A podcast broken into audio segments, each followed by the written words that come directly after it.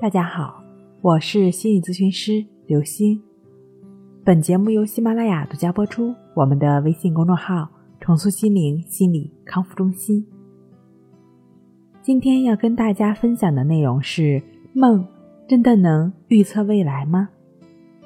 很多人呢会相信说梦境能够起到预测未来的作用，并在生活中得到了证实。其实呢。这只不过也是大多数定律的体现。当世界上有了足够多的人去做了可能性非常低的事情的时候，当中就会有一小部分人可能成功。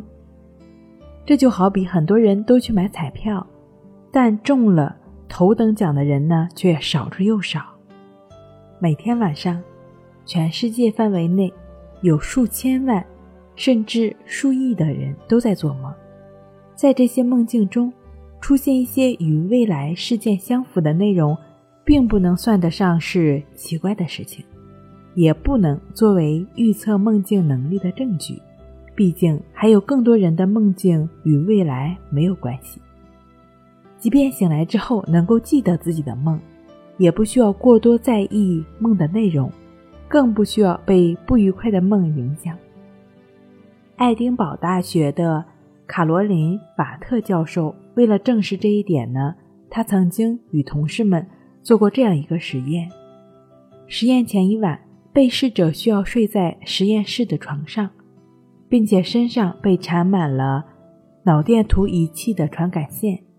一旦脑电图显示被测试者梦已经结束，就会有研究人员将他叫醒。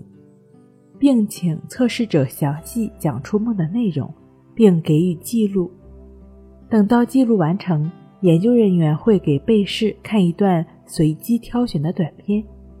他们希望能够通过影片与被试者的梦境相似，来证明被试者的梦有预知的功能。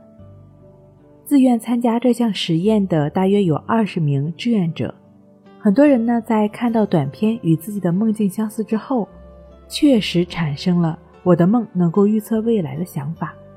但随着实验的进行，在不断监测了这些实验者多个晚上之后，研究人员并没有得到足够的证据来证明他的猜测，实验无果而终。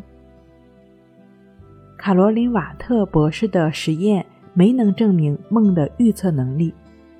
却向我们证明了这一点，也就是当梦结束的时候，如果没有立刻醒来，就可能清楚地记住梦的内容；但如果梦境还没有结束就被强制唤醒，也能够记住梦的内容。